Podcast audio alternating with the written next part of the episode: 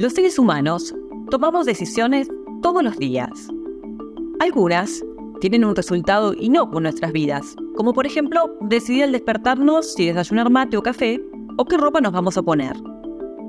Pero otras tienen consecuencias mucho más profundas, complejas y duraderas, como es el caso de la toma de decisiones con respecto al voto.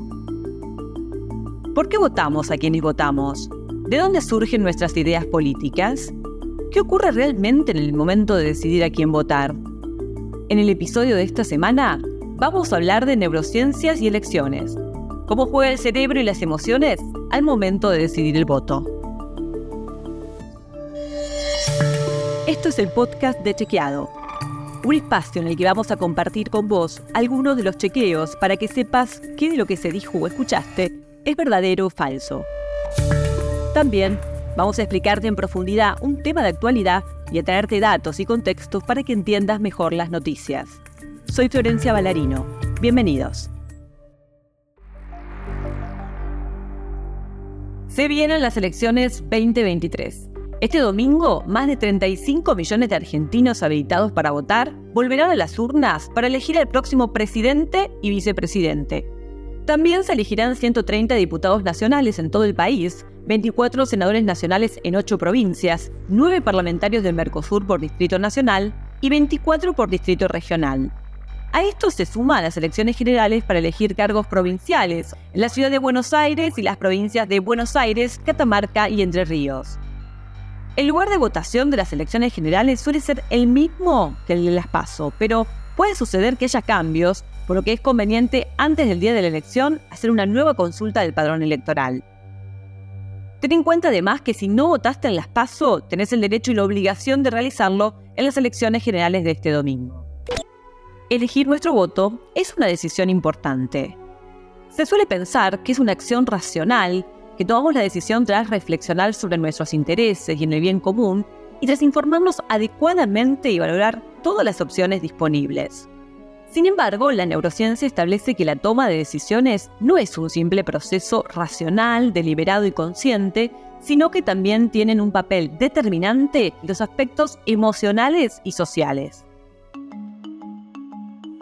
La toma de decisiones ocurre en una red cerebral ampliamente distribuida en la que intervienen múltiples regiones, pero es el sistema límbico el centro en el que se crean y procesan las emociones. ¿Qué pasa en la práctica?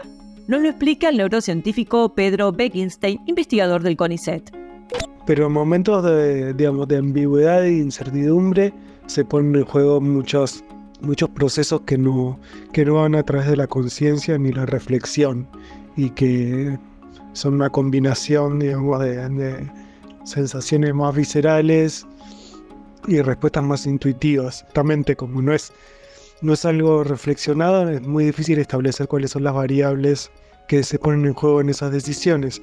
Sí, desde los estudios científicos eh, se conocen varias cuestiones que tienen que ver con, con distintos sesgos y distintas actitudes hacia el mundo y sobre todo la cuestión del grupo de pertenencia. Entonces sí, tenemos voto por cuestiones tribales, voto por algunas variables del candidato o la candidata, que puede ser la cara, la voz, la manera de vestirse, ¿no? Es, esas son cuestiones muy difíciles de saber, o todas esas cosas al mismo tiempo, ¿no? Cuanta mayor incertidumbre y más ambigüedad, menos se pone en juego el pensamiento reflexivo y más un tipo de pensamiento más rápido y más intuitivo. ¿Qué otros factores entran en juego al momento de decidir nuestro voto? Pedro Beckenstein, director de investigaciones de la Fundación INECO y profesor titular de la Universidad Favaloro, nos lo cuenta.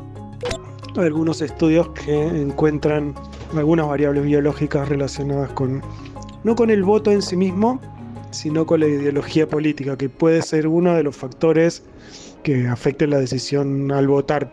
Y se sabe que las respuestas emocionales ah, cambian de acuerdo, o sea, o sea, están asociadas a determinadas ideologías, como la ideología más conservadora, a un incremento en las respuestas asociadas al miedo, lo que en parte podría tener alguna injerencia en, la cuestión más conservadora, digamos, cuando uno tiene miedo se vuelve más conservador y, menos aventurero y entonces puede llegar a votar políticas más conservadoras, eh, cosas anti-inmigratorias o que sean más antiderechos, digamos, porque más anti-inclusivas. Y también se, han encontrado algún, que, parece haber algunos factores genéticos que están asociados a determinadas eh, ideologías políticas. Estos se hacen con estudios de, gemelos o mellizos.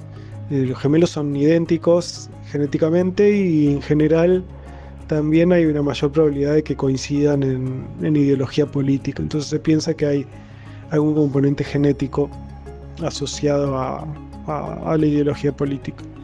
Si una investigación periodística o incluso judicial da pruebas de que mi candidato o candidata es corrupto, no le voy a creer. En cambio, si me muestra que el candidato opositor lo es, lo voy a creer de inmediato. No, no es un problema de la Argentina. Es un sesgo cognitivo que influye en las decisiones políticas en todo el mundo. Se llama sesgo de confirmación y nos lleva a adoptar solo la información que es congruente con nuestras propias creencias y a descartar la que es incongruente. ¿Por qué justificamos cuestiones difíciles de mantener si las dice el candidato que representa nuestra ideología?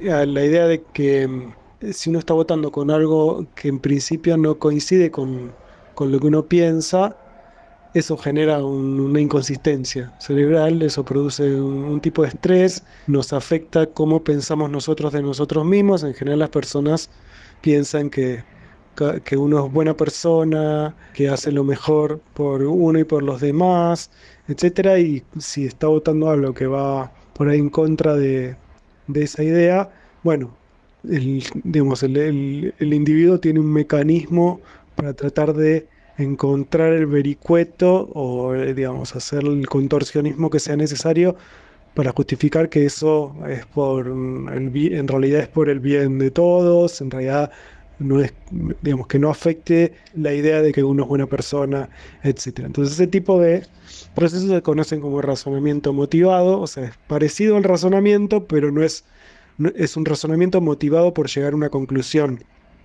Es decir, o sea, una decisión que ya fue tomada y entonces uno transita algún camino de pensamiento que parece, parece al razonamiento y, parece lógico, pero en realidad va eligiendo qué partes de la historia contarse para que suene lógico y convencerse de que uno está tomando la decisión correcta. Un experimento de 2010 realizó una simulación de elección para evaluar cuánto influía el razonamiento motivado a la hora de votar. Es decir, hasta qué punto las personas son capaces de quitarle peso o mover la vara de sus creencias sobre sus candidatos cuando hay evidencia que las pone en juego.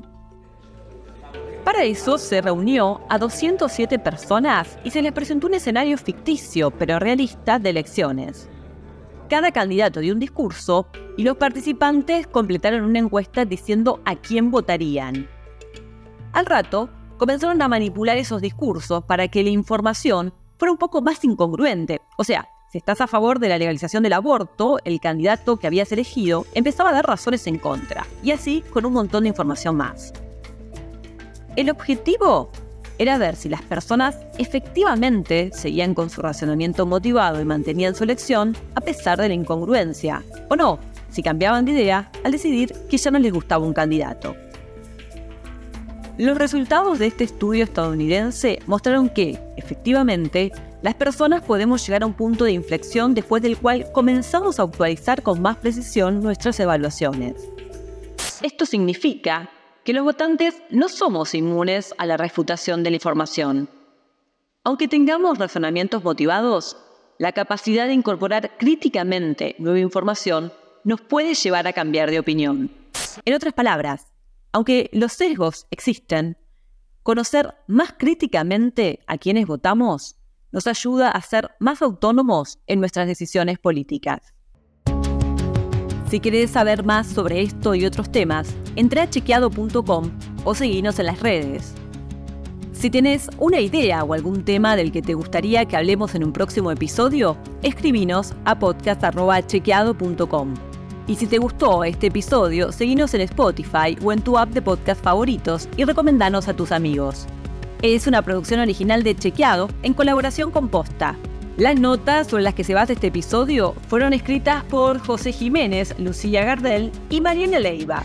La producción está a cargo de Guido Escolo y Josefina Denía, y la edición es de Nacho Arteche. Soy Flor Valarino. Hasta la próxima.